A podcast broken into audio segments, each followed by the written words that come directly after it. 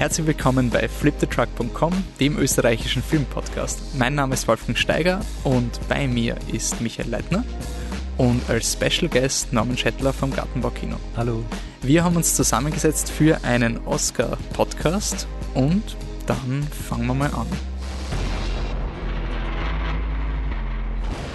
So, wir starten gleich mal mit einer kurzen Vorstellungsrunde, in der wir uns mal wieder bekannt machen, wer wir sind, was wir machen. Auf euer Feedback werden wir erst im nächsten Podcast eingehen, weil das ist jetzt alles gerade eine äh, schnelle Geschichte, damit wir das recht baldigst im Podcast fertig haben. Deswegen haben wir uns wirklich auf die Nominierungen geworfen. Äh, und deswegen würde ich sagen, wir stellen uns jeder vor mit Name, Vorname und einem High und einem Low Point von den Oscar-Nominierungen, wie sie rauskommen sind. Ich fange gleich damit an. Äh, Wolfgang Steiger, ich hoste den Podcast hier und mein Low Point ist eh klar, ähm, ihr werdet es wahrscheinlich auf Facebook schon verfolgt haben, wann ihr den Podcast hört. Wonder Woman hat nichts gekriegt. Ja, eh, super.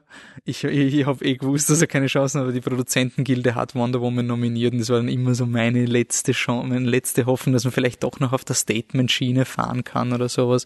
Und High Point ähm, als Christopher Nolan Fanboy, der 2008 und ich glaube 2010 beide Male wütend war, dass er nicht nominiert wurde für Regie, ist es super, endlich mal den Christopher Nolan auch jetzt nicht nur für Drehbuch und Produzent, sondern auch für Regisseur für Dunkirk nominiert zu sehen. Michi? Mhm. ähm, ich bin noch verzweifelt auf der Suche nach Highpoints. Du kannst ähm, auch nur einen von beiden nehmen. Also mein Highpoint würde ich dann einfach sagen, da muss ich dann Namen was Neues überlegen, ist ähm, das Regiefeld im Allgemeinen, das einfach sehr hochwertig ist. Ähm, gar nicht, weil jetzt irgendwer draußen geblieben ist oder so, sondern einfach die fünf ähm, Namen, das finde ich beeindruckend und es ist sehr, sehr positiv. Das hätte vor ein paar Jahren, glaube ich, noch ein bisschen anders ausgesehen. Wir haben bei der Regie haben wir Christopher Nolan für Dunkirk, äh, Jordan Peele für Get Out, Greta Gerwig Lady Bird, Paul Thomas Anderson Phantom Thread und Guillermo del Toro The Shape of Water. Ja, und mein Low Point, da habe ich dann doch ein bisschen mehr die Qual der Wahl, aber ich will mich mal auf Darkest Hour als bester Film festlegen, weil ich das einfach nicht nachvollziehen kann, weil ich, ja, wir haben es eh schon oft besprochen, aber ein Film, wo wir erwartet haben, dass halt einfach Standard und Fahrt ist und er ist Standard und Fahrt und funktioniert nicht einmal. Also das ist eigentlich schon ein No-Go, aber anscheinend nicht für die Academy. Das finde ich bisschen schade. Okay. Norman? Ja, Norman Schettler. Ich bin Geschäftsführer des Gartenbaukinos und auch des Stadtkinos seit ein paar Monaten. Und wir machen das ja schon traditionell, diesen, diesen Podcast, das gemeinsame Nominierungen schauen. Praktischerweise bei uns in einer angenehmen Uhrzeit in Amerika um 5.30 Uhr in der Früh. Weiß der Teufel warum. Ich habe keine, keine, keine Low Points, komme ich gerade drauf. Ich finde das eigentlich alles ziemlich erfreulich. Ich finde es angenehm durchmischt. Ich finde, das hat eine ziemlich hohe Qualität. Also gerade Best Picture ist eigentlich durchwegs wirklich ich habe Darkest Hour allerdings nicht gesehen. Ich, ich, kann mir ungefähr vorstellen, wie sehr ich ihn nicht mögen werde. Und bei The Post kann ich mir auch vorstellen, dass es nicht wahnsinnig spannend ist. Aber trotzdem, mhm. ich meine, da sind einige wirklich, wirklich spannende Sachen dabei. Get Out, finde ich, ist ein toller Film. Lady Bird ist ein toller Film. Phantom Thread ist ein toller Film. Und alles keine klassischen Oscar-Anwärter, sondern durchwegs auch ein bisschen äh, ja, sperrig ist das falsche Wort, sondern einfach ein bisschen äh, vom, vom Left Field. Ja. Das ist einfach ein bisschen ungewöhnlichere Ware, sagen wir mal so. Und Best Director Field großartig. Greta Gerwig taugt mir total. Anderson ist super. Del Toro, wieder ein Mexikaner, der den, die Chance auf den Regie-Oscar hat.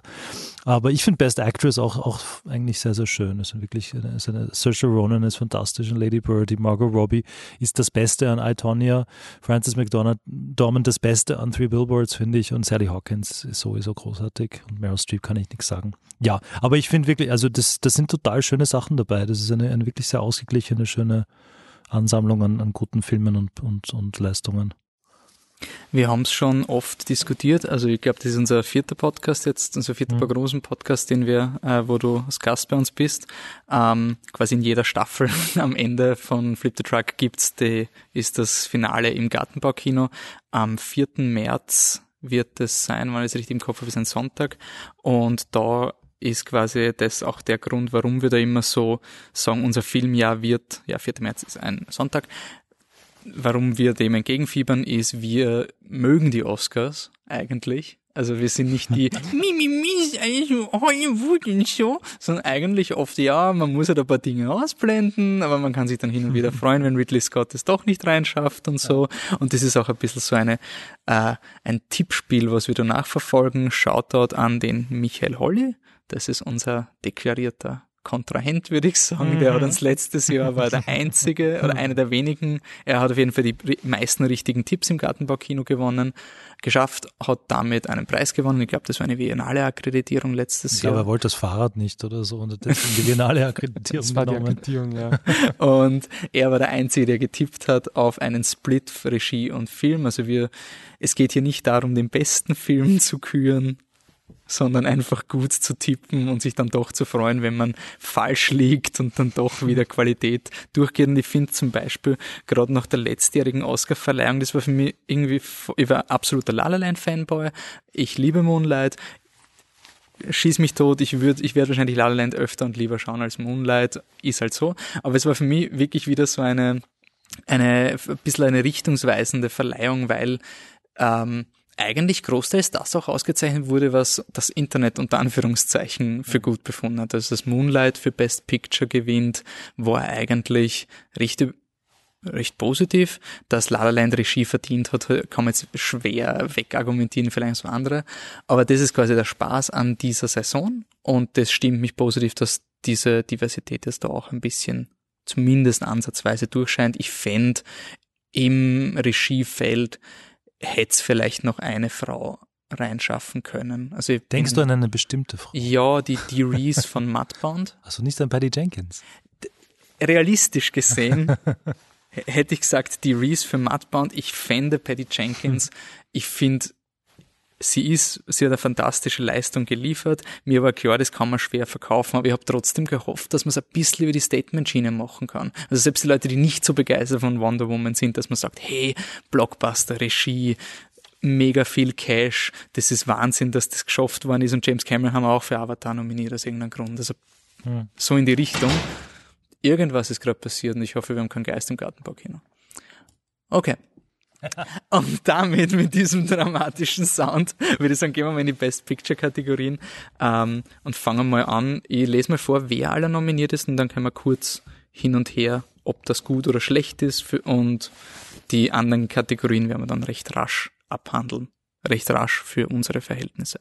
Best Picture, Call Me By Your Name, uh, Darkest Hour, Dunkirk, Get Out, Lady Bird, Phantom Thread, uh, The Post, The Shape of Water on Three Billboards Outside Ebbing, Missouri. Um, Call Me By Your Name. Hat jemand von uns hier Impressionen? Nein. Gar nicht, leider. Kommen no, erst die Pressevorführungen. Hohe Erwartungen, ehrlich gesagt, auch weil Timothy Chalamet ein total toller neuer, eine neue Entdeckung ist gewissermaßen, also der in Ladybird ja auch mitspielt. Mhm. Und äh, also ich ja, ich glaube, das wird, wird sehr speziell. Ich bin kein großer Fan von Luca Guadagnino, wie auch immer man ihn ausspricht. Welche Filme hat er noch gemacht? Der hat ähm, zwei mit der, mit der Tilda Swinton gemacht. Ähm, I Am Love Gott, oder so. I Am Love, genau. Ja, da war ein und bisschen. Das, und das mhm. sind ein bisschen äh, schwülstige äh, Sommer, Hochsommer in der Toskana-Filme irgendwie. Ja, ja. und ich, ich, mir, mir, taugt das nicht, aber das, was ich gesehen habe von Call Me By Your Name, hat schon irgendwie sehr, sehr schön ausgeschaut. Und, und ich, ja, ich glaube, die Welt ist reif für eine, für eine neue Gay-Love-Story irgendwie, die auch Crossover-Potenzial hat. Und vielleicht ist es der Film. Okay. Darkest Hour haben wir uns im letzten Podcast schon mehrfach abgelästert. Hört's rein, hört's rein, warum es die absurdeste U-Bahn-Szene der Filmgeschichte, der Oscar-Filmgeschichte gibt und warum das britische Volk eindeutig hinter Winston Churchill steht. Ähm, mhm. Wirklich, das ist der einzige Grund, warum man den Film schauen sollte, einfach um diese Szene nicht zu packen, dass die existiert. Ähm, auch ein Film, in dem Dunkirk vorkommt, ist Dunkirk. ähm, ja. Das ist ein schöner Satz. Ja. Ähm, ist die bessere Version von Darkest Hour, weil da hört man die Churchill-Ansprache erst zum Schluss. Mhm. Da klingt sie auch sehr pathetisch, aber es ist nicht so schlimm und man denkt sich, man kann den Fernseher auch früher abdrehen oder schnell zum brennenden Flugzeug spulen. ja, ich bin voll froh über Dunkirk. Also war eh klar, aber es war immer so diese ja. Das war ein, ein, großes Fragezeichen, das hat man auch gemerkt bei den Kritikern, die jetzt ihre Tipps abgegeben haben, dass, dass Dunkirk einer der wirklich großen Fragezeichen war. Wie wird er wahrgenommen oder angenommen? Ist es ein Film, wo, wo man auch jetzt dahinter steht im Sinne von I have love for it. Ja, das ist ein Film, den ich auch mhm. wirklich auszeichnen möchte. Und das hat jetzt offenbar jetzt wie viel acht oder so Nominierungen. Nominierungen also jetzt das ist schon ein, ein, Statement, nicht nur die technischen Kategorien, wo man davon ausgehen konnte, dass das, dass das äh, vorkommen wird, sondern auch wirklich darüber hinausgehen. Und das ist schon schon schön für Nolan. Also ich gönn's ihm total. Ich, mein Herz ist bei dem Film nicht dabei. Ich habe ihn hier im Gartenbaukino haben wir ihn gezeigt in 70 Millimeter und das ist natürlich eine tolle ein tolles Erlebnis. Aber aber er ist halt auch nicht der der Filmemacher der Herzen sagen wir es mal so. Mhm. Ich finde der, ich find der Interstellar am ersten noch ein Film, der ein bisschen, wo er ein bisschen locker lässt und, und, und auch ein bisschen mehr Gefühl zulässt. Und das finde ich dann eigentlich viel spannender und schöner, wenn er, wenn er dann so diese Brüche auch zulässt, als diesen absoluten Perfektionismus, der, der einfach dann in, in Dunkirk angestrebt wird. Das finde ich ermüdend fast. Bei Dunkirk ist halt ich glaube, Dunkirk muss man wirklich sehen, als wie werden diese Filme normalerweise gemacht. Also Dunkirk ist wirklich in Relation zu pathetischen britischen Kriegsfilmen ist dieser Film eigentlich extrem beeindruckend. Was mir aufgefallen ist bei Dunkirk, ich kenne Leute, die sind, die lachen mich aus, weil ich Blu-rays habe und die müssen nicht alles im Kino schauen. Die habe ich dann auch ins Gartenbaukino zerrt, damit sie den Dunkirk da schauen, weil ich gesagt habe, okay, den muss man im Kino sehen. Und das ist einer der wenigen Filme, wo auch von Arbeitskollegen, die sich nicht so für Kino interessieren und die eher sagen, ja, 3D ist schon cool oder so, sonst irgendwas, ähm, die Mana, diesen Film muss man im Kino gesehen haben. Mhm. Das finde ich für mich so diese Leistung an Dunkirk, wirklich so dieses wieder mal bewusst machen, wie das eigentlich geht. Absolut. Und das nicht mhm. Darkest Hour ist. also, wie dann die ersten Trailer kommen sind, habe ich schon Angst gehabt, dass der Nolan jetzt seinen, ich will endlich einen Oscar-Film mhm. machen. Und ja, ein Film, der eigentlich am Anfang hat ein bisschen vorsichtige Leute geben, die gesagt haben, hey, der könnte Oscar sein. Mhm. Äh, niemals im Leben. Ein Horror, eine Horrorkomödie wird nicht nominiert für den besten Film. Ja, Get Out hat es auf wie viele Nominierungen gebracht? Also zumindest Regie ja. hat der Jordan Regie, Hauptdarsteller, Drehbuch, und also, Film. Ja. Vier, also aber vier massive mhm. Dinge. Ähm, ja, super cool. Mittlerweile merke ich mir ja. Get Out, weil es war immer der Film, den ich vergessen habe dieses Jahr. So, immer so diesmal in die Top 10 ja, weil er so früh, weil er so früh auch rausgekommen ist, oder? Genau. Vergleichsweise zu den anderen ist er relativ früh rausgekommen. Ähm, ja, also wir haben ihn hier gespielt. Ich finde ihn toll, ich finde ihn witzig, ich finde ihn subversiv und, und er ist einfach ein, ein, ein, ja, der Jordan Peele ist einfach ein großes Talent auch, finde ich. Und also, Jordan Peele hat ja auch gesagt zu den Golden Globes, nachdem sie ihn als Comedy ja. kategorisiert haben, dass sie ihn als Documentary nominieren hätten sollen. ähm, er ist aber uns nicht so erfolgreich gewesen, oder? Get nicht Out. Also, wahnsinnig. Also, das nein, ist auch nein. so richtig verankert in dem amerikanischen, Bestimmt. die also es, es ist wirklich eine, ein Film, der quasi post-Trump auch ziemlich einen Nerv getroffen hat, ja. besonders. Also vorher wahrscheinlich auch, aber jetzt in dem Klima noch mehr. So mit der Zeitgeistfilm, ja. Aber das sind ja Themen, die bei uns jetzt nicht so, so, so vorherrschend sind. Also bei uns, ja, also das, das, das ist auch schwer zu vermarkten wahrscheinlich. Also es, sowas lebt dann oft von dem, von dem Hype, den, der aus Amerika kommt, mhm. der aber dann hier natürlich abebbt. Das ist bei Disaster Artist durch, durchaus ähnlich, jetzt nicht thematisch, aber von der Art und Weise, wie das dort verankert ist, auch in, in, der, in, der, in, der, in, der, in der Kinokultur und der, Sinne, und der Art von Cinephilie, einfach auch, wie man mit schlechten Filmen umgeht bei Disaster Artist, das wird hier nicht so wahnsinnig gut angenommen. Also, ja. ähm, der nächste Film, den haben wir noch nicht besprochen, weil wir ihn davor noch nicht gesehen haben. Jetzt haben wir ihn gesehen. Lady Bird von Greta Gerwig. Regiedebüt von Greta Gerwig, wenn ich das richtig im Kopf habe. Aber ist das nicht irgendwie jetzt wieder relativiert worden? Hat die nicht eine zumindest Co-Regie gemacht bei einem Film davor? Da es, du mir ja, ja. Nein, das ist irgendwie jetzt im Rahmen der Directors Guild Awards, glaube ich, hat sie ja, glaube ich, Best First Film oder sowas jetzt mhm. bekommen und dann hat man argumentiert, eigentlich hat sie ja schon ein, ein Regiedebüt gemacht. Ah, okay. Also das, das, das wird jetzt so darüber Muss gesprochen. Man vorsichtig sein so. mit dem Kein Film, den irgendwer wahrgenommen hat, jedenfalls, aber, aber auf jeden Fall gab es da schon was. Hm. Ähm, ja, machen wir kurz Lady Bird. Äh, Michi, oder? Ja, ähm, also nicht kompletten Plot, aber ungefähr, was man sich da erwarten Also ungefähr, es ist ein, ähm, denke ich, ein Coming-of-Age-Film, könnte man sagen. In der Hauptrolle sind wir Saoirse, Saoirse, Saoirse Ronan, ähm, die ja, die bisschen Probleme mit ihrer Mutter Mutter hat, das steht so ein bisschen in, im Vordergrund, aber vor allem auch, äh, glaube ich, mit ihrer Zukunft, ähm, sei es jetzt auf romantischer Ebene, aber vor allem in, auch in Sachen Ausbildung, wie geht's eigentlich weiter und die da so ein bisschen, ja, durchs Leben äh, stolpern, sich durchs Leben kämpft und auch mit so ein bisschen mit ihrer Herkunft aus einer eher nicht so wohlhabenden Familie, zumindest im Vergleich mit Schulkollegen, äh, zu kämpfen hat. Ist ein, finde ich, sehr schöner Coming-of-Age-Film, der aber bei uns jetzt, also er ist ja noch nicht draußen, aber ähm, der jetzt zu uns dann schon mit irrsinnig viel Hype gekommen ist, was finde ich schon ein bisschen schwierig war. Also es ist nicht die Art von Film, wo du sagst, boah, das ist voll der Hype-Film und dann äh, schaue ich den und ich tauche voll rein und dann verstehe ich das so zu 100 Prozent, sondern es ist schon ein Film, den der Hype, finde ich, ein bisschen schadet, obwohl ich ihn sehr mag und, und gut filme, finde, aber No. Das stimmt, ich gebe dir recht, nämlich dass, dass der Hype diesem Film auch schaden wird, weil er erfüllt dann diese Erwartungen mitunter nicht. Ich finde ihn wirklich super. Ich finde, also jede, jede Generation hat so ihren Coming-of-Age-Film und ob das jetzt Clueless ist von 1995 oder Breakfast Club aus den 80er Jahren oder so. Und ich glaube, das kann, das hat das Zeug, der Film zu sein für die Generation jetzt vielleicht. Weil er, ich finde ihn so gut und so toll gespielt und so witzig und, und so frisch und, und unbeschwert und also in jeder Hinsicht wirklich finde ich ihn ganz, ganz toll. Und Saoirse Ronan ist so fantastisch in dem Film.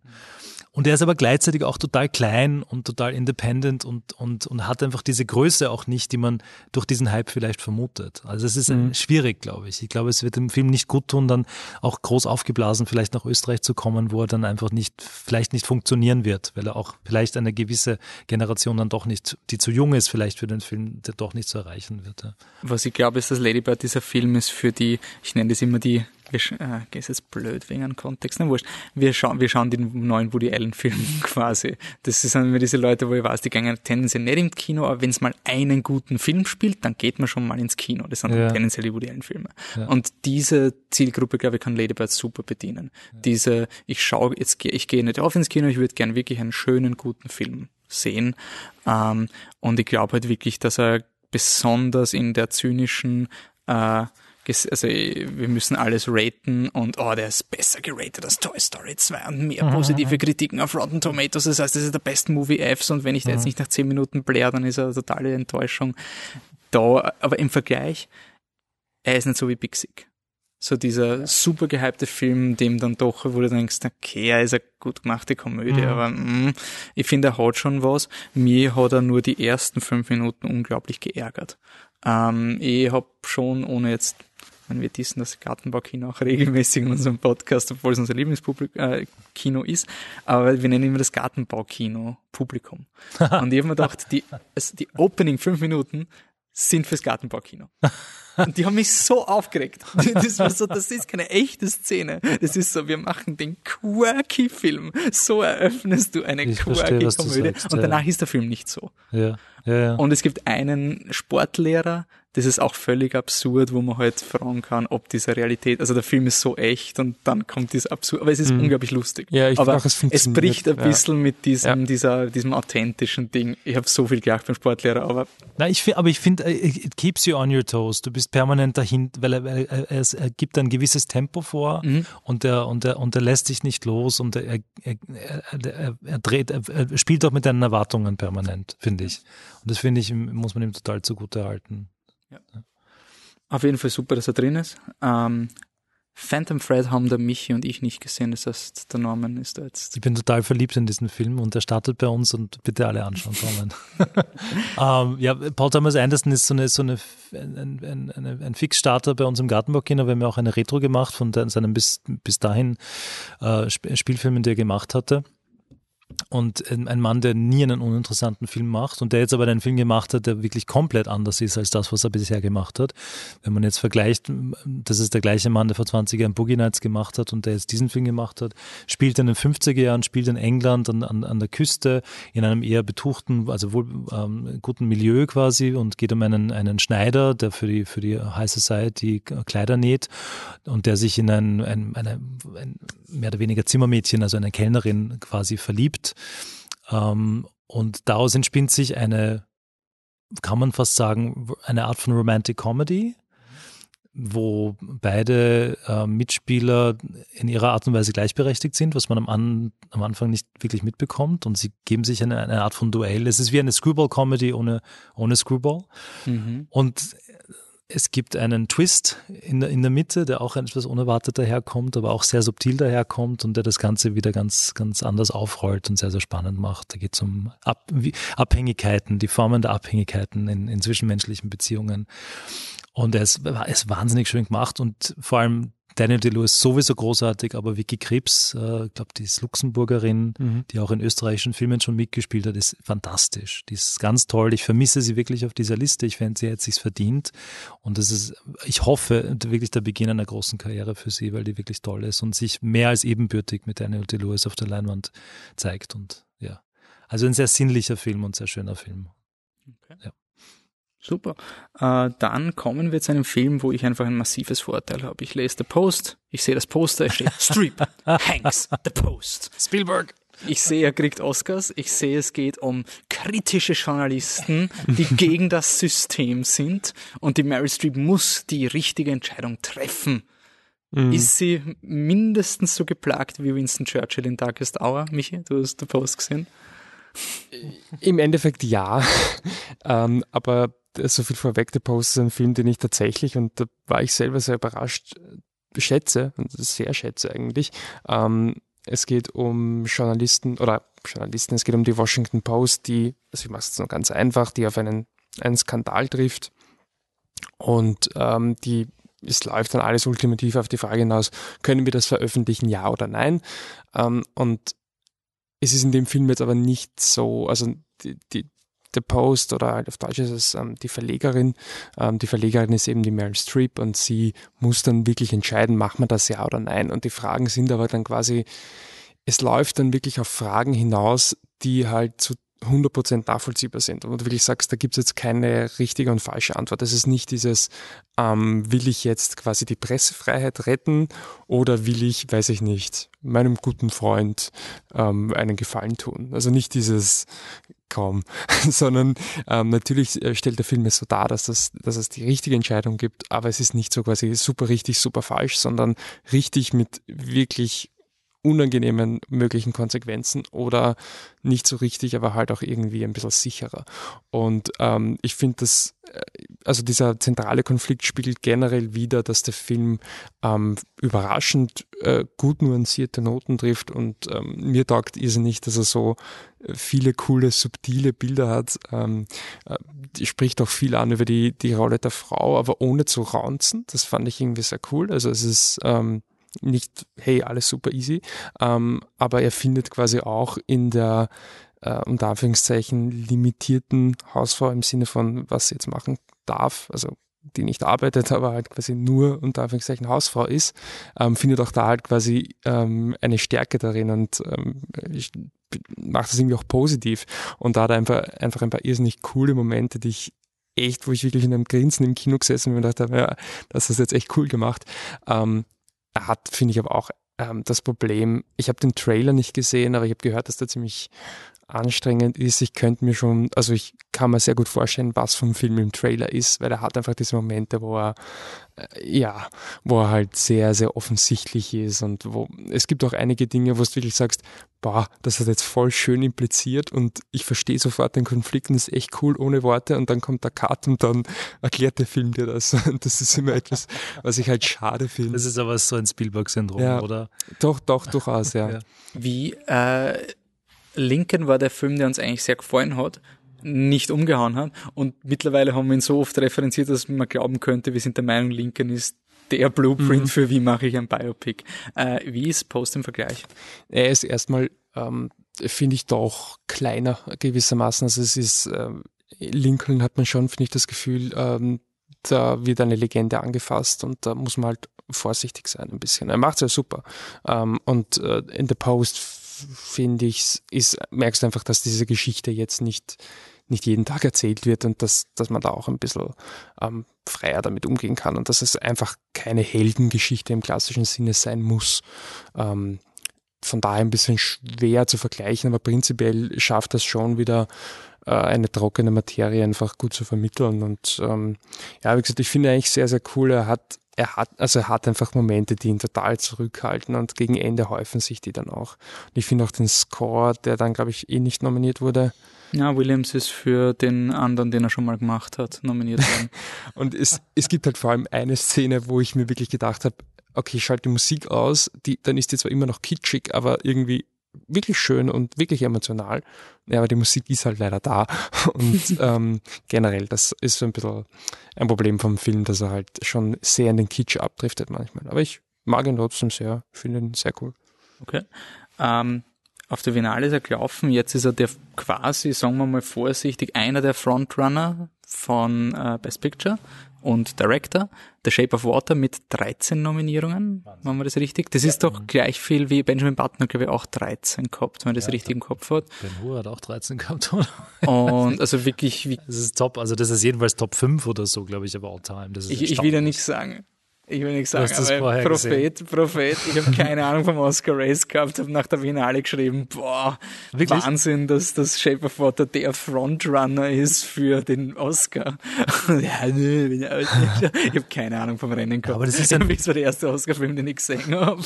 Aber das ist ein Film, der wirklich erstaunlich viele Leute wirklich erwischt. Also das ist. Hat es bei dir funktioniert oder ist? Also bist du eher La La Land bei dem Film oder schon mehr? Das ich La Land aber. Hm.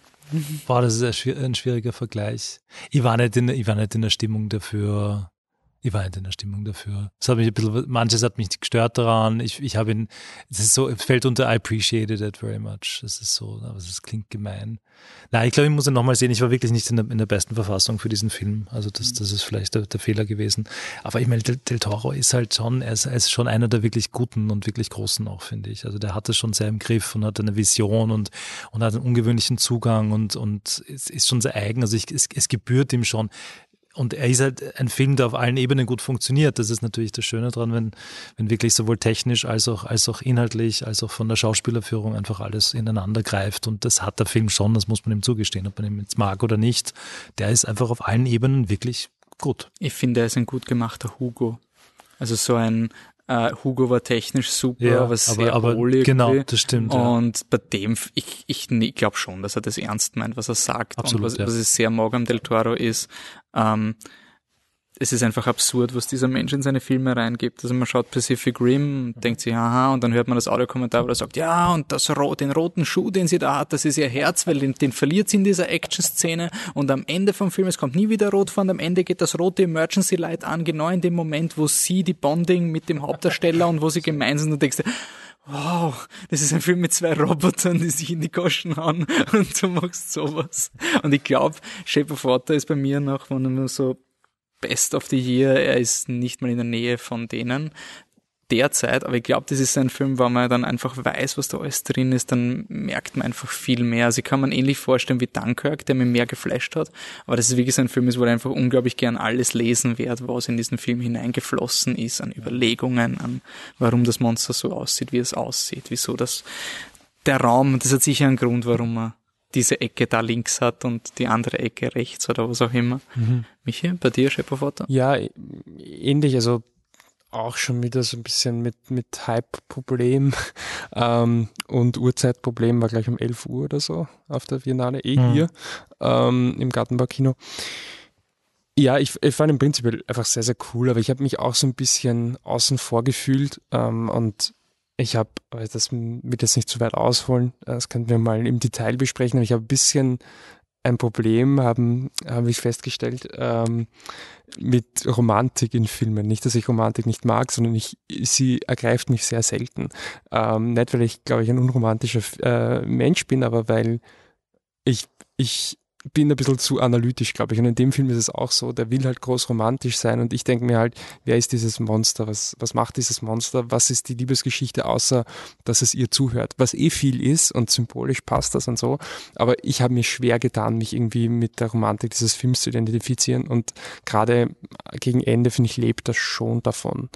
Und da war ich dann eher so, das ist eh schön und das wird schon so sein, aber warum, weiß ich jetzt eigentlich nicht.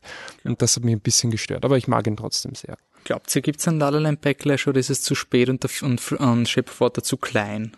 Ich wüsste nicht, was La La Land man- war zu war riesig. Gut, von, von wie viel, jeder hat ihn gesehen. Ich glaube, Shape of Water hat, haben zu wenig gesehen, um um ihn zu richtig zu haten. Mhm. Und die Leute, die ihn sehen, sind eh die Internetleute, die Del Toro schauen. Also ich glaube, Ich glaube, es gibt keinen Shape of Water Backlash. Es gibt den Three Billboards Backlash, aber es gibt keinen Shape of Water Backlash. Okay, dann sind wir bei Free Billboards. Ähm, äh, Martin McDonough, lustigerweise, wenn man die Filmografie von dem anschaut, der hat, ist eh der, der nicht der Guard, sondern der mit Seven Psychopaths und äh, In Bruges. In? Bruges, genau, ja. Einfach so, wenn man die zwei Filme sieht, hätte ich jetzt nicht geglaubt, dass der in die Richtung Oscar-Rennen jemals kommen könnte. Vor allem Ja. nicht nach Seven Psychopaths, ja. äh, den ich trotzdem cool finde, aber ist nicht dieser Oscar-Film.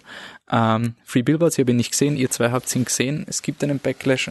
Ähm, ich weiß, dass die Frances McDormand inseriert, weil die Polizei nichts tut. Mehr ist mein Informationsstand bei diesem Film nicht. Ja, sie inseriert auf den drei Billboards outside Ebbing, Missouri. Deswegen heißt der Film so. Und ja, mit sehr harten Worten, die ich jetzt nicht im Kopf habe, ähm, prangert sie die Polizeiarbeit an, weil ihre Tochter wurde vor einem Jahr, glaube ich, ungefähr, Sowas, ja. ja, äh, vor einigen Monaten, ähm, ja, vergewaltigt und ermordet und der Täter wurde bis heute nicht gefunden und genau, sie prangert die Polizeiarbeit an und daraus entspinnt sich dann ja, Kammerspiel ist das falsche Wort, aber ein, ein Dorfkammerspiel, also wo Mhm. quasi wirklich ähm, die wenigen äh, Personen, die, die da- dort leben, ähm, auf ganz ähm, exakte Art und Weise immer wieder miteinander verwebt werden und die ganzen Storylines sich immer wieder überkreuzen und wo natürlich auch ja, starke kritische Töne über die, die Polizeiarbeit, über Rassismus in der Polizeiarbeit laut werden. Was ein bisschen interessant ist, ist, dass ich, ich finde, das, was der Film versucht zu kritisieren, das wird ihm jetzt irgendwie vorgeworfen gefühlt. Also er möchte den Rassismus gerade kritisieren und jetzt wird ihm Rassismus vorgeworfen. Ähm, finde ich ein bisschen interessant. Aber ich glaube, Norman, du magst Auf- bist nicht so der Fan, deswegen. Ich weiß nicht, er hat, er hat bei mir, er hat bei mir nichts wirklich ausgelöst. Ich fand ihn irgendwie sehr, sehr, sehr zynisch und auch ermüdend. Und so sehr ich die McDormand schätze, so, so eindimensional war auch eigentlich die Rolle, also bis gegen Ende. Und auch der, der Sam Rockwell, den ich sehr schätze, das, es, es war mir alles ein bisschen zu klischeehaft, leider. Mhm. Und das fand ich schade, weil es eigentlich eine, eine doch wirklich sehr starke Geschichte und eine wirklich tolle Idee ist. Also das muss man schon sagen. Die ganze Grundprämisse ist eigentlich super. Und mich haben wirklich fast alle Charaktere im, immer wieder zwischenzeitlich genervt, weil sie einfach so klischeehaft waren. Und, und das hat mich aber auch in, an, in Bruges gestört. Die, die Art, diese völlige Artificialität dieser, dieser Dialoge, wie sie miteinander reden und umgehen. Und das ist, das ist blöd, sowas zu, zu kritisieren, because it, I mean, it's a movie, ja. Es ist, man kann eh machen, was man will. Mhm. Mir taugt das nicht. Ich finde das wahnsinnig, eben dieses artifizielle, aufgesetzte. Wir, wir schreiben uns ein Drehbuch zusammen, das, das passt und wir, wir legen den, den Charakteren Wörter, Worte in den Mund, die gut klingen und, und, und wir manipulieren dadurch einfach das, das Publikum in eine gewisse Richtung. Und das ist mir zu, zu slick, ehrlich gesagt. Ja. Er hat seine Qualitäten, aber er, er, er it didn't resonate with me, sozusagen. Ja, das, ja. Ja, das kann ich durchaus nachvollziehen. Also bei mir war es, ich auch so fast so ein bisschen diesen distanzierten Blick auf den Mhm. Film. Also ich fand ihn schon sehr cool. Ähm, und gerade auch auf das Drehbuch, ich glaube, das ist eben auch das, was es bewirkt durch seine Künstlichkeit. Also wie das halt konstruiert ist, ist einerseits natürlich extrem offensichtlich und wie du sagst, manipulativ. Andererseits war es schon auch wieder beeindruckend auf gewisse Art und Weise, wo du wirklich denkst, okay, wie, wie bringen wir jetzt diese beiden Figuren Mhm. wieder in einen Raum, wo es irgendwie blöd ist und er schafft halt, klar, es ist total konstruiert ähm, und teilweise auch, ich finde, er macht es halt manchmal schon auch auf Kosten von, wie du sagst, auf Kosten der Charaktere. Also teilweise mir schon gedacht, würde der jetzt wirklich so handeln, wenn es nicht gerade super passen würde für Mhm. die Story. Ähm, und was ich auch finde, ähm, der Film ist ja sehr, sehr schwarzhumorig und ich finde finde ihn eigentlich durchgehend sehr lustig. Ähm, er hat aber halt manche Momente, wo ich mir denke, das ist jetzt nicht mehr wirklich lustig, das ist jetzt einfach nur noch gemein, weil ähm, wenn er, keine Ahnung, wenn er jetzt den Polizisten, der, der halt offensichtlichst rassistisch ist, äh, irgendwie bloßstellt, dann ist es irgendwie noch, ähm, ja, zynisch, aber es hat halt auch eine gewisse Aussage oder es möchte halt irgendwie was aufzeigen.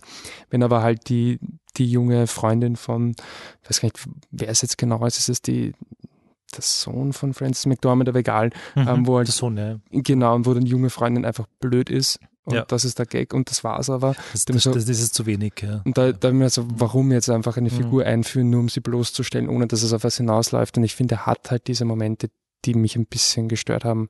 Trotzdem finde ich, dass er, also ich habe kein Problem mit ihm in dem Feld und Okay. So, ähm, bevor wir die Kategorien durchgehen, noch kurz zur Oscar-Nacht und eine Einschaltung im eigenen Interesse. Verwendet Podcatcher. Bei jedem unserer Podcasts könnt ihr auf die Seite gehen auf einem Handy. Unten ist ein Abonnieren-Button. Da öffnet sich dann eine Software. Die ist nicht von uns. Keine böse Malware. Nix. Dem kann man vertrauen. Das sind echte, von echten gescheiten Informatikern produ- produzierte Apps. Und dann könnt ihr den Podcast auch hören, wenn ihr denkt, ah Gott, die reden jetzt schon ziemlich lange über irgendwelche Filme. Ich muss jetzt aber aufstehen, weil ich höre es nur am Laptop im Browser. Dann könnt ihr das aufs Handy nehmen, könnt euch eine Playlist zusammenstellen und Podcast immer hören. Leute, es gehört mehr Verständnis für Podcasts da, weil ansonsten, ich würde mich nie vor einen PC setzen und einen Podcast quasi aktiv irgendwie hören, nur aus eigenem Interesse. Jetzt kommen wir zur Oscarnacht am 4. März. Namen, was erwartet einen, wenn man da hierher ins Gartenbaukino kommt? Also am 1 am Morgen darf ich dann herkommen, weil dann fängt die Oscarnacht an und davor ist nix. Nein, nein, du darfst schon zum Mittag herkommen. Also bis jetzt ist es so, dass wir üblicherweise ab Mittag äh, beginnen, Filme zu spielen, die nominiert sind. Und das ist so eine Mischung aus Filmen, die wir aktuell, zu dem Zeitpunkt aktuell im Programm haben ähm, oder vielleicht zu einem ganz früheren Zeitpunkt im Programm hatten. Also Get Out wäre auch eine Möglichkeit. Uh, idealerweise bringen wir die eine oder andere Vorpremiere auch noch unter. Ähm, wir wissen noch nicht genau, was wir spielen werden. Ich denke mal, dass The Phantom Thread ein guter Tipp wäre, Shape of Water ein guter Tipp wäre. Ich könnte jetzt mal sagen, I, Tonya schaut gut aus, dass wir den als Vorpremiere auch spielen werden. Ja, und dann schaut man, also wir bemühen uns um eine schöne Mischung und über den Tag verteilt. Und dann gibt's natürlich die Übertragung im Saal ab glaube halb zwei Red Carpet oder ab zwei Red Carpet, ab halb drei dann die, der Live-Einstieg und von jemandem moderiert, der vielleicht ich bin, mit vielen schönen Preisen und einem Oscar-Bingo und allen möglichen Sachen. Und ein Frühstück gibt's auch. Und es ist, es ist eigentlich immer sehr lustig und un, un, ungezwungen.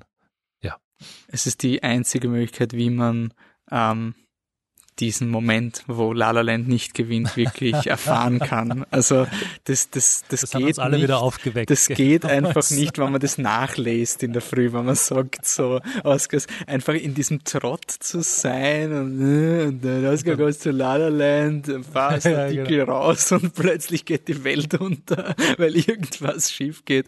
Ähm, oder der Ton ausfällt, wenn Meryl Streep ihren Oscar gewinnt. Ja. Das war auch ein schöner Moment. Also ich, ich, bevor ich in Wien gewohnt habe, habe ich sehr oft quasi Oscars zu Hause geschaut. Das Problem ist, da hat man dann meistens vielleicht einen Typen, der sich auch ein bisschen für Oscars interessiert und auch nur, weil Dark Knight nominiert ist und dann setzt man sich halt zusammen und schaut und Heath Ledger gewinnt und den Rest der Oscars versteht man nicht. Und es ist einfach so eine coole äh, Atmosphäre, dass wir da einfach wirklich Leute haben, die das auch ernst nehmen. So wie gesagt, der Michael ist unser jahrelanger Konkurrent, von dem wir teilweise nicht mehr gewusst haben, dass er unser Konkurrent ist.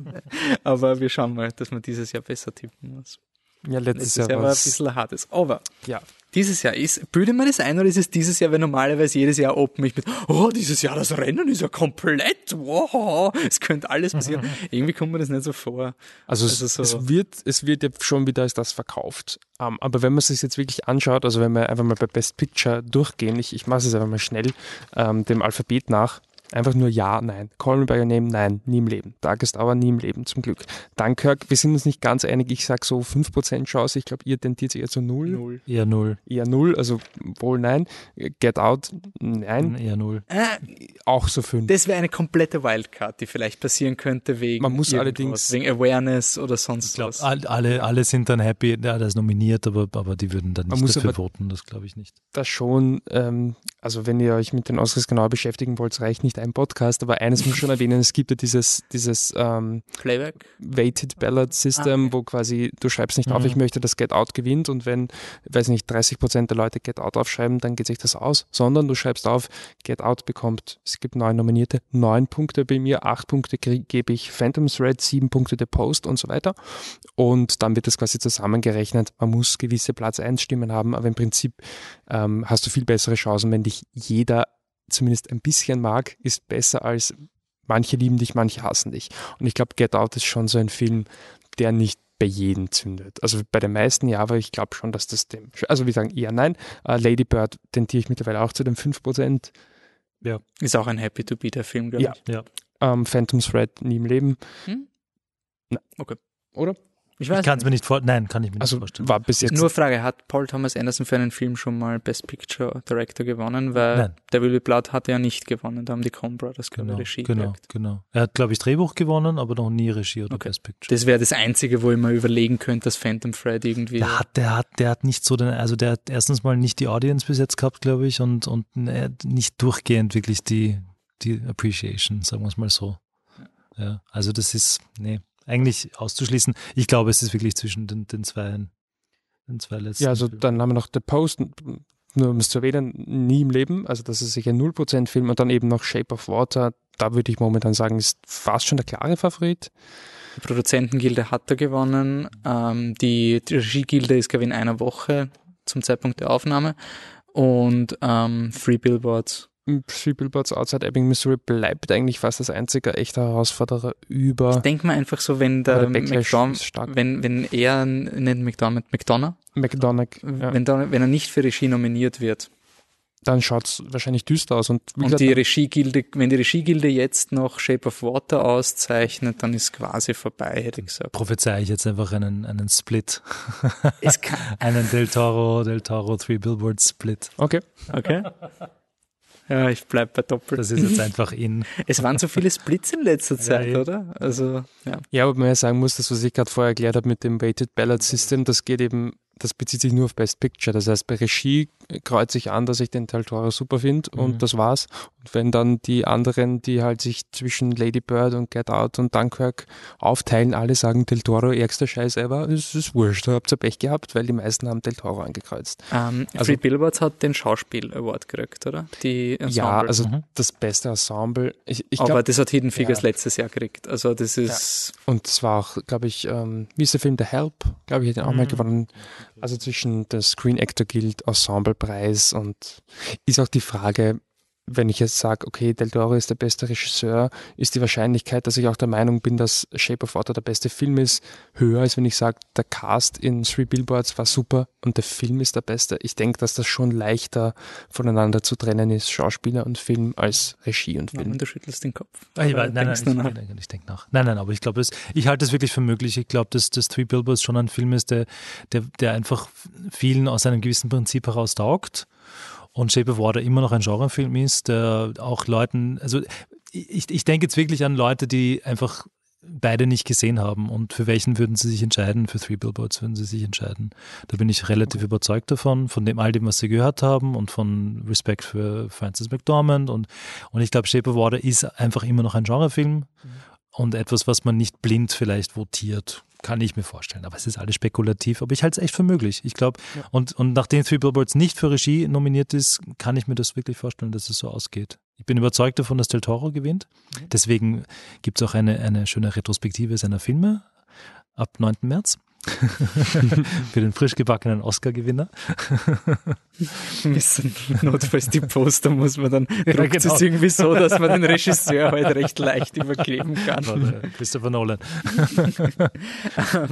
ja, also damit haben wir Regie auch abgelehnt. Also da wird, glaube ich, außer Da ist nichts anderes möglich. Also kann ich mir nicht vorstellen. Prophezeiung vor einem Monat war ja wirklich die Wildcard-Spekulation, Greta Gerwig kriegt Lady Bird und, äh, und Fan, äh, Post. Post. für Film, weil Frauen und medienkritisch rein aus Vorurteil. Nee, nicht, ich nicht quasi nicht so die Filme, aber Der Post hat einiges an Tempo es verloren. wird, ich- bei Lady Bird ist auch schwierig. Das ist das klassische Spotlight-Problem, dass du nicht argumentieren kannst, it's so well directed because you don't feel the direction. Das wäre dann quasi der, Mhm. wie du Lady Bird verkaufen würdest.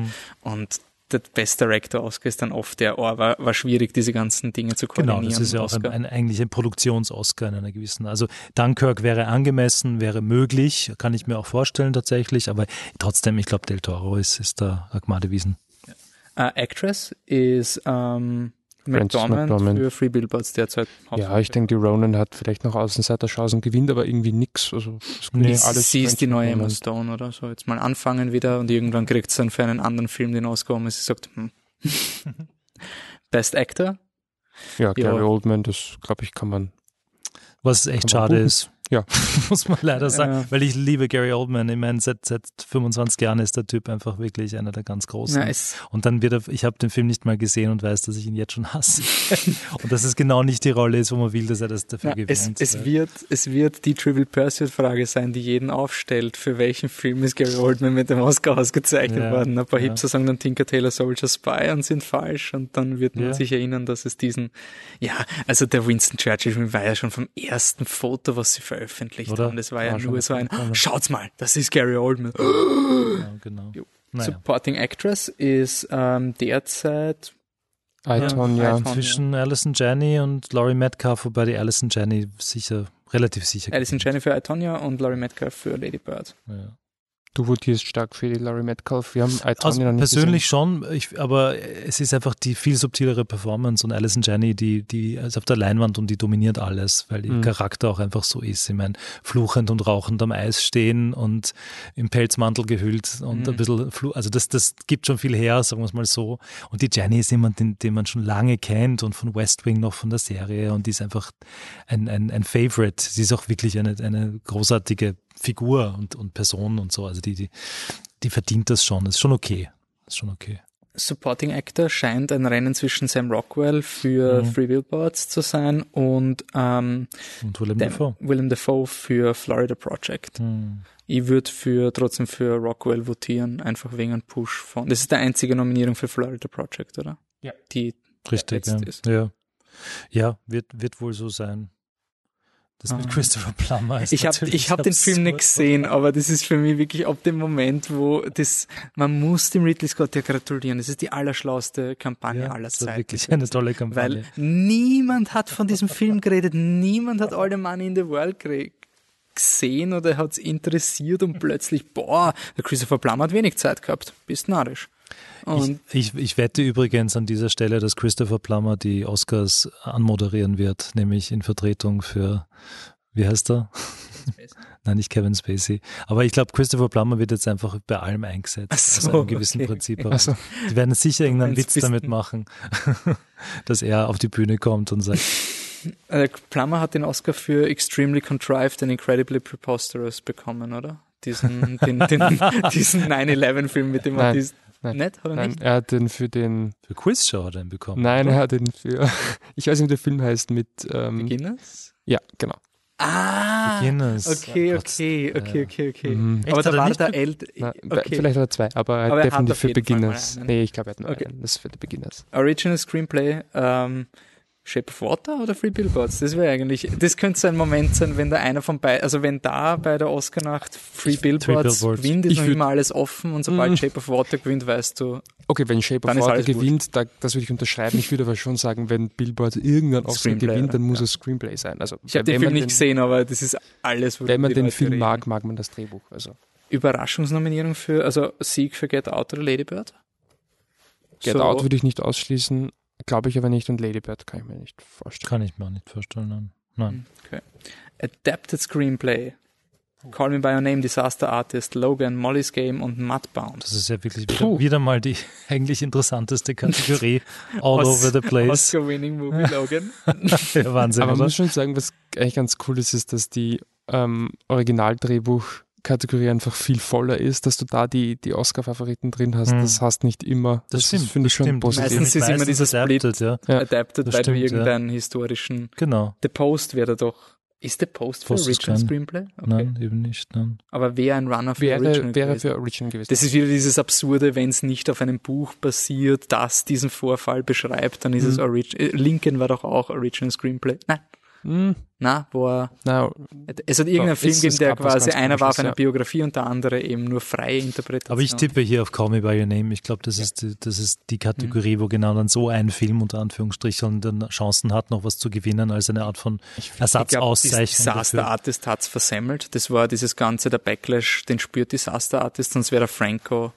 Also du willst diesen Film nicht jetzt ins Spotlight rücken und Ja. er war vorher nie der Frontrunner. Also er, Er war nie der Front- Frontrunner. Ich glaube auch, dass die Franco-Geschichte, das hat man ein bisschen überbewertet nach den Golden Globes. Und weil Franco ist natürlich der perfekte Golden Globes-Kandidat, Mhm. aber it's, it's not Oscar-Material. Und ich meine, der Film ist wirklich lustig, aber es ist Ah, jetzt nicht. meinst du nicht, wenn der, ähm, dass der, Glaub Dan- ich nicht, dass der Daniel wirklich nicht in den engeren Auswahl für die fünf Schauspieler war?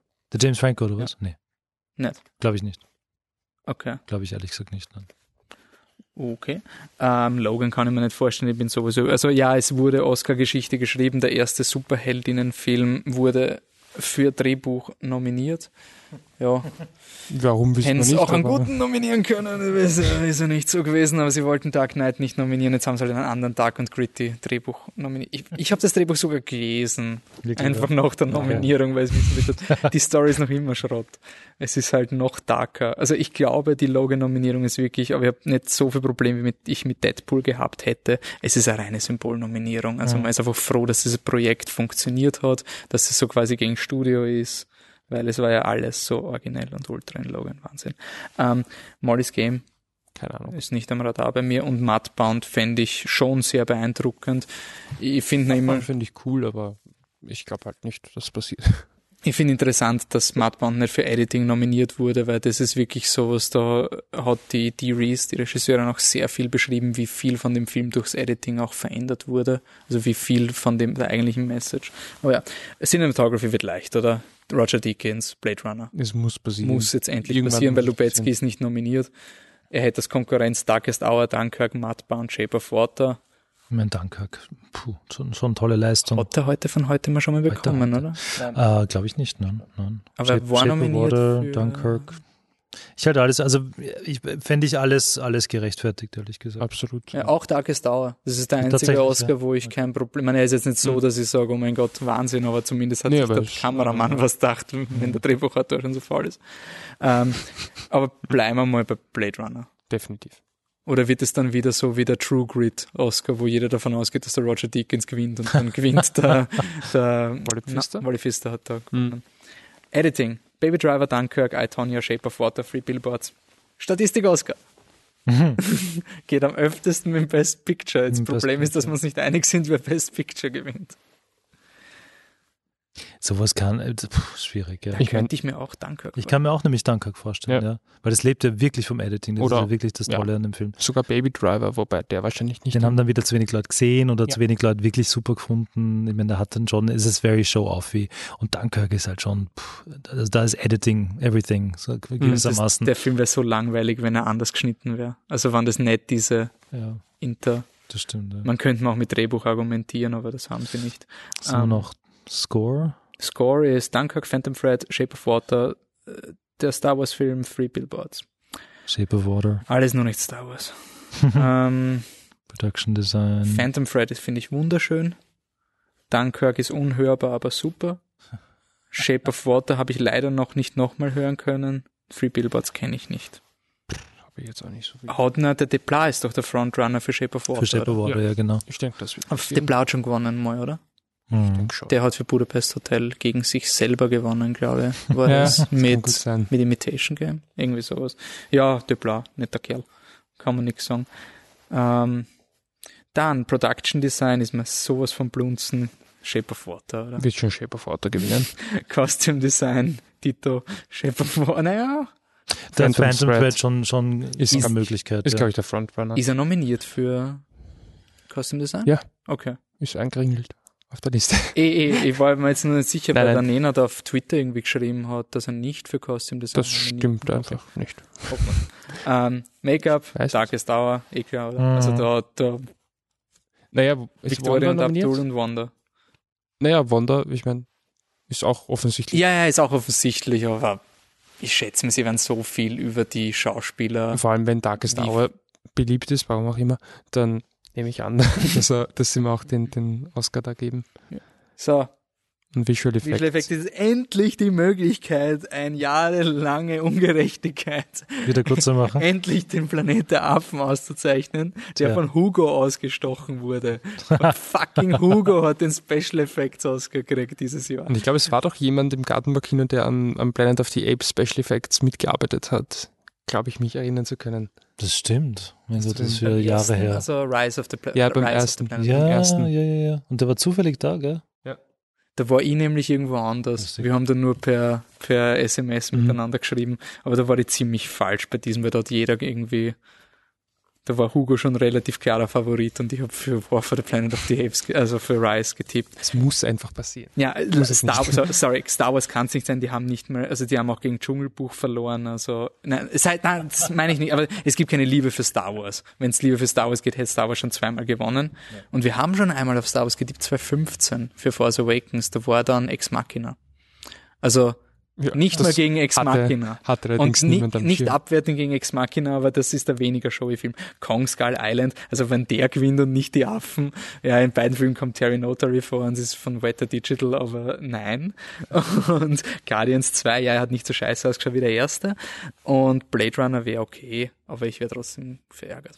Wird wohl Planet of the Apes Also gewinnen. bitte, wirklich, von allen Dingen, Song, mir wurscht. Es wird Völlig, Coco, oder? völlig egal. Ich habe überhaupt keine Ahnung. Ich Alles weiß, nervig. dass Coco der Favorit ist. Song und Animated Film Coco. The Boss Baby ist jetzt ein Oscar Animated. Ich habe den Film nicht gesehen. Vielleicht hab ihn ist auch nicht gesehen, das soll ja wirklich sehr ich lustig sein. verweigere. Was ist da noch nominiert? Ferdinand habe ich noch nicht gesehen. Ich habe die alle noch nicht Vincent. gesehen, leider. Ja, ich habe tatsächlich auch nur Coco gesehen, den ich okay finde. Aber Loving, Loving Vincent hat wirklich sehr wohlwollende Kritiken bekommen. Also das hat schon Chancen. Und ich glaube, es ist wieder mal vielleicht mal was anderes. Weil einen, einen wirklich gemalten Film hat man schon sehr, sehr lange nicht so präsent gehabt. Aber das ist bei der, bei der Animationsoscars selten das Argument. Also die, die, die 2D, also die Animation, die Oldschool Ja. haben eigentlich immer schlechte. Ja, ich, aber ich, also das ist mein Gefühl, ja, aber dass Loving Vincent mehr, also präsenter, Mhm. präsenter Mhm. ist als, als, als, üblich, als es üblich ist vielleicht bei solchen Ja, weil Filmen. wirklich anders ausschaut. Äh, der Maschinengewehr-Oscar, die Sound-Oscars, die genau gleich sind in beiden Kategorien. lustig, Baby ja. Driver, Blade Runner, Dunkirk, Shape of Water und Star Wars The Last Alles, Jedi. ist alles möglich. Sehe ich keinen. Ich Aber denke, das dass ist- das ist Star ein- Wars eher kleine Chancen hat. Dunkirk, oder? Das ist doch ein Maschinengewehr-Oscar-Film.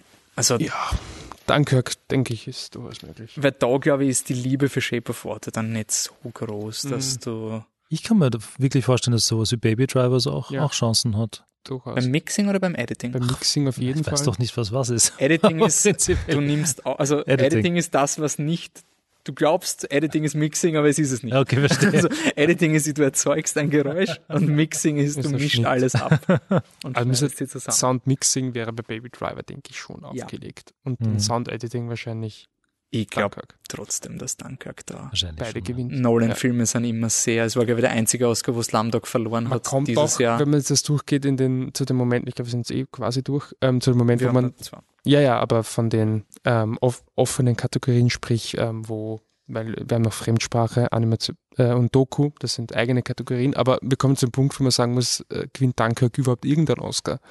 Und gefühlt würde ich sagen, ja, der gewinnt schon Oscars. Und da, mu- die müssen es aber auch irgendwo herkommen und da wäre halt der Sound eine gute Mhm. Möglichkeit, sie aus, ihn auszuzeichnen. Das Weil- stimmt, ja. Er ist, glaube ich, fast überall so auf Platz 2, 3 und Ich meine, Blade Runner würde ich auch nicht ausschließen beim Editing.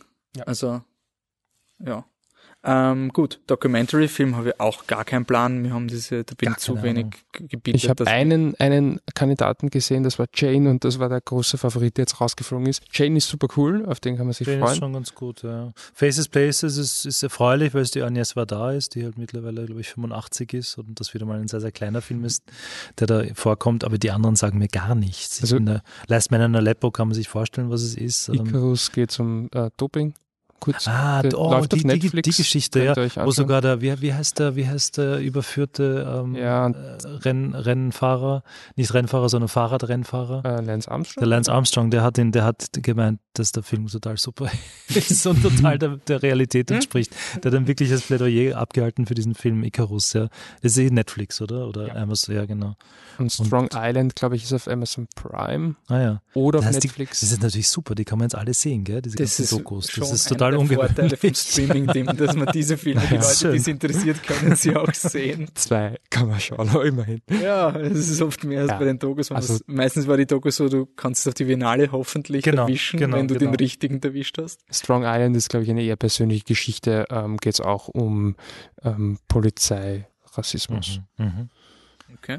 Aber sonst bin ich auch blank. Fremdsprachiger Mhm. Film, hat Fantastic Woman die Chance? Es muss einfach passieren, jetzt wo der Favorit aus Deutschland, also der Fatih Akin-Film es nicht geschafft hat. Interessanterweise nicht Welcher ist, ja. Ähm, In the Fade. Fade, äh, aus dem Ja, Nichts, läuft noch im. Kino. Ich wollte ihn heute schauen, weil Ja. wir muss ja die Fremdsprachenfilme gesehen haben. Er ist nicht nominiert. Ich habe nicht so viel Positives davon gehört. Also ich hatte wohl Glück, ich muss ihn nicht schauen. Mhm. Ähm, A Fantastic Woman ist einer meiner Lieblingsfilme des Jahres. Mhm, der ist super. absolut großartig. Und wenn der nicht gewinnt, bin ich angefressen. ähm, ich finde, was Ich ist meine, noch das, nominiert? das Square ist halt natürlich immer noch ein, ein, ein ziemlich harter Konkurrent. Und ähm, kann mir vorstellen, dass der wirkliche Chancen hat. Also ja, das ich ist glaub, so diese, Square ist dieser Prestige. Also wenn man dieses- das Argument, was der Neuen vorgebracht hat, mit welchen von den beiden Filmen schauen Leute, ja. ich glaube, die Leute würden eher das Square schauen als Fantastic Woman. Jetzt mal nur. Ja, aber ich würde schon sagen, wenn sie dann Square wirklich einlegen, also ich mag den Film ja, aber kommen sie irgendwann drauf, dass der so starke strukturelle Probleme hat, dass er mich am Ende nicht wirklich erreicht und dann schalte ich ihn im Zweifel ab und bei Fantastic Woman sind sie am Ende hoffentlich doch emotional stark berührt. Ähm, Das ist halt der große Unterschied zwischen den zwei Filmen. Fantastic Woman ist ein emotionaler Ja. Film und The Square ist ein totaler Hirnfilm und Kopf, Genau. kopflastig und Smartass und, und obergescheit und Was man auch gehört Insofern. hat, das, das sind Gerüchte, ähm, diese Nominier also bevor die Fremdsprachenfilme, die fünf Nominierungen da sind, gibt es schon eine Shortlist von neun Filmen, läuft so ab, dass die ganze Academy, den genauen Prozess weiß ich nicht, aber sie können quasi sich fünf Filme aussuchen und dann gibt es ein Komitee, so ein quasi Art wertvolle Filme-Komitee, das dann diese fünf Filme sieht und sagt, okay, aber die vier, die hätten unbedingt noch rein müssen in die Liste. Und jetzt schreiben wir nochmal vier Filme von allen Fremdsprachen Einreichungen auf, ähm, die auf jeden Fall noch auf die Shortlist kommen müssen, die auch nochmal zur Wahl stehen müssen. Es gibt Gerüchte, dass das Square nur durch dieses Komitee geschützt oder gerettet wurde, was implizieren würde, dass er bei der breiten Masse nicht so. nicht so viel hervorruft. Hm. Und was man auch das- sagen muss, da voten alle jetzt. Genau, Also und lange deswegen Zeit war es so, dass ein, die Gruppe, die die nominiert hat, hat auch für Foreign Language gewählt, deswegen hat es dann immer Und diese jetzt dürfen wieder alle ran. Ja. Departures sticht was aus, Waltz with Bashir oder so, dass immer so Na, absurde Departures hat gegen ähm, Band? das Weiße Band und ein Prophet gewonnen. Ja. Die und die Klasse und Waltz with Bashir haben auch gegen irgendeinen so Schmuff die 5 verloren. Das war so ein okay aus dem, also das, das ist jetzt in den letzten Jahren weniger willkürlich geworden. Cool.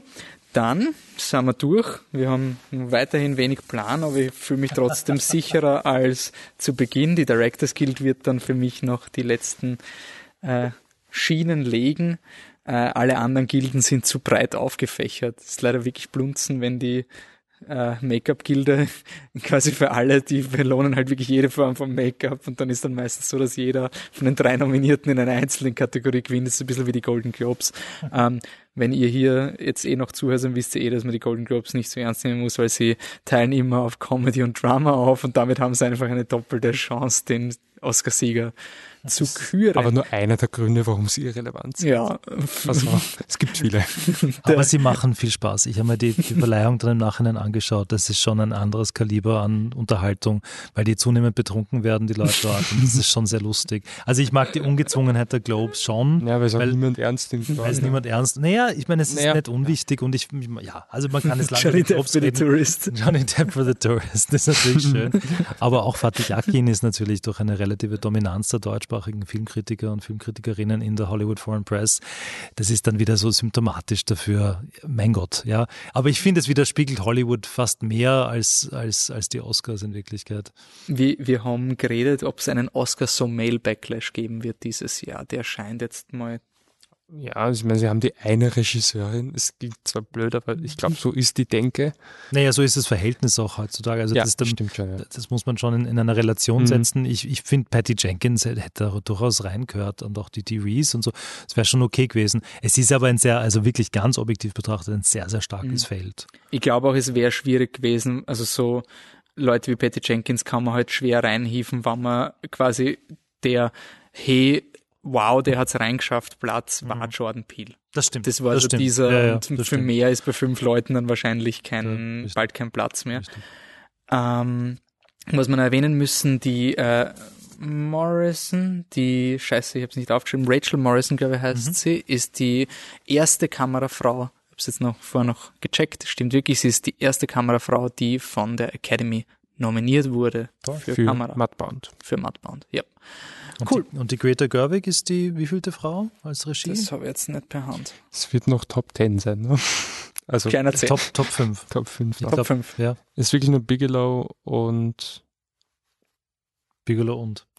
ach so, In- sie wurde nicht Hat's In nominiert. der Schwarz-Weiß-Zeit nicht. Ach so, nee, ich, ich wollte gerade. Ava DuVernay, aber die wurde nicht nominiert. Mein, mein, mein Filmwissen beginnt Ja. in den 90ern davor. Nichts existiert außer Star Wars. Na, oh ja, ich nehme na, an, Sophia Coppola wurde nominiert, oder? Die Für Coppola, ich glaube, die. Coppola wurde nominiert und die Lina Wertmüller wurde nominiert und Greta Gerwig.